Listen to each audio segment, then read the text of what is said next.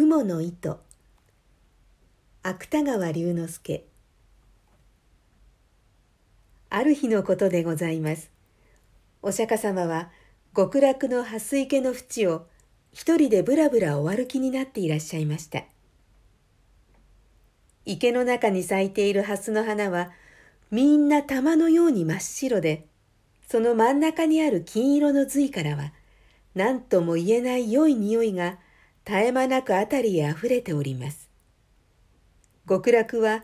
ちょうど朝なのでございましょう。やがてお釈迦様はその池の縁にお佇みになって、水の表を覆っている蓮の葉の間から、ふと下の様子をご覧になりました。この極楽の蓮池の下は、ちょうど地獄の底に当たっておりますから、水晶のような水を透き通して、三途の川や針の山の景色が、ちょうど覗き眼鏡を見るように、はっきりと見えるのでございます。するとその地獄の底に、神田田という男が一人、他の罪人と一緒にうごめいている姿がお目に留まりました。この神田田という男は、人を殺したり、家に火をつけたり、いろいろ悪事を働いた大泥棒でございますが、それでもたった一つ、良いことをいたした覚えがございます。と申しますのは、ある時、この男が深い林の中を通りますと、小さな雲が一匹、道端を這っていくのが見えました。そこで神田田は早速足を上げて踏み殺そうといたしましたが、いやいや、これも小さいながら命のあるものに違いない。その命をむやみに取るということはいくらなんでもかわいそうだ。と、こう急に思い返して、とうとうその雲を殺さずに助けてやったからでございます。お釈迦様は地獄の様子をご覧になりながら、この神田には雲を助けたことがあるのをお思い出しになりました。そうしてそれだけの良いことをした報いにはできるならこの男を地獄から救い出してやろうとお考えになりました。幸いそばを見ますと翡翠のような色をした蓮の葉の上に極楽の雲が一匹美しい銀色の糸をかけております。お釈迦様はその雲の糸をそっとお手にお取りになって玉のような白蓮の間からはるか下にある地獄の底へまっすぐにそれをおろしなさいました。こちらは地獄の底の血の池で他の罪人と一緒に浮いたり沈んだりしていた神田田でございます。何しろどちらを見ても真っ暗でたまにその暗闇からぼんやり浮き上がっているものがあると思いますと、それは恐ろしい針の山の針が光るのでございますから、その心細さと言ったらございません。その上あたりは墓の中のようにシーンと静まり返って、たまに聞こえるものといっては、ただ罪人がつくかすかな短足ばかりでございます。これは、ここへ落ちてくるほどの人間は、もうさまざまな地獄の責め苦に疲れ果てて、泣き声を出す力さえなくなっているのでございましょう。ですから、さすが大泥棒の勘太も、やはり血の池の血にむせびながら、まるで死にかかった蛙のように、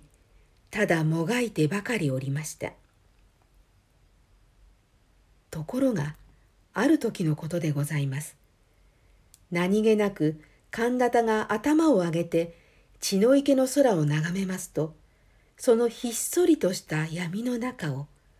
遠い遠い天井から銀色の雲の糸がまるで人目にかかるのを恐れるように一筋細く光りながらスルスルと自分の上へ垂れてまいるではございませんか。神田田はこれを見ると思わず手を打って喜びました。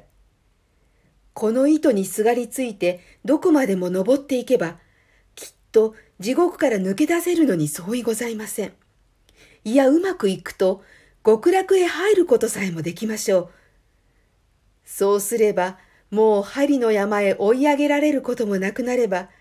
血の池に沈められることもあるはずはございません。こう思いましたから、神田田は早速その雲の糸を両手でしっかりとつかみながら、一生懸命に上へ上へと手繰り登り始めました。元より大泥棒のことでございますから、こういうことには昔からなりきっているのでございます。しかし、地獄と極楽との間は何万里となくございますから、いくら焦ってみたところで、容易に上へは出られません。ややしばらく登るうちに、とうとう神田田もくたびれて、もうひとたぐりも上の方へは登れなくなってしまいました。そこで仕方がございませんから、まず一休み休むつもりで、糸の中途にぶら下がりながら、はるかに目の下を見下ろしました。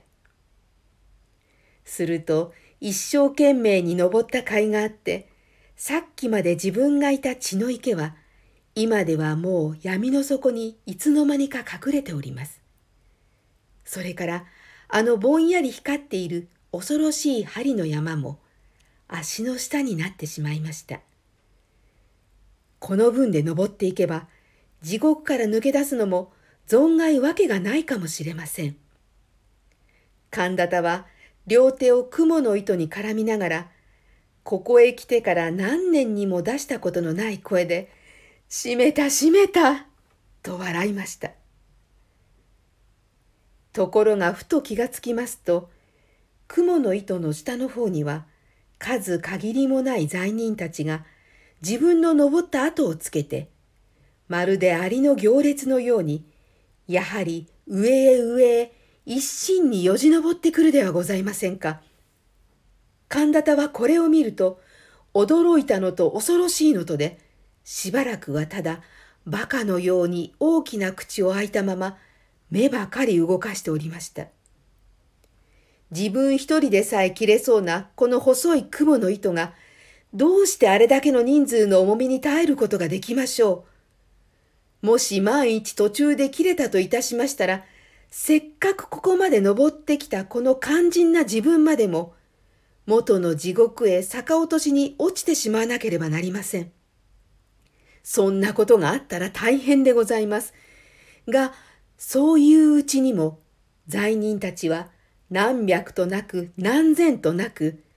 真っ暗な血の池の底からうようよと這い上がって、細く光っている雲の糸を一列になりながら、せっせと登ってまいります。今のうちにどうにかしなければ、糸は真ん中から二つに切れて、落ちてしまうのに違いありません。そこで神田田は大きな声を出して、こら罪人ども、この雲の糸は俺のものだぞ。お前たちは一体誰に聞いて登ってきた？降りろ降りろとわめきました。その途端でございます。今まで何ともなかった雲の糸が、急に神田田のぶら下がっているところから、ぷつりと音を立てて切れました。ですから、神田田もたまりません。あっという間もなく風を切って、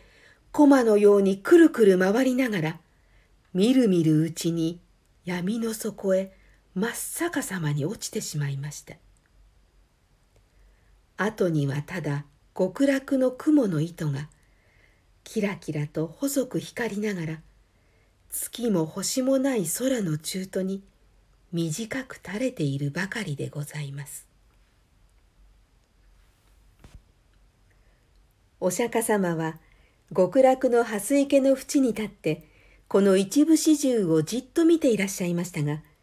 やがて神田田が血の池の底へ石のように沈んでしまいますと悲しそうなお顔をなさりながらまたぶらぶらお歩きになり始めました自分ばかり地獄から抜け出そうとする神田田の無慈悲な心がそうしてその心相当な罰を受けて元の地獄へ落ちてしまったのが、お釈迦様のお目から見ると、浅ましくおぼしめされたのでございましょう。しかし、極楽の蓮池の蓮は、少しもそんなことには頓着いたしません。その玉のような白い花は、お釈迦様のおみ足の周りにゆらゆら腕名を動かして、その真ん中にある金色の髄からは、何とも言えない良い匂いが絶え間なく辺りへあふれております。極楽ももう昼に近くなったのでございましょう。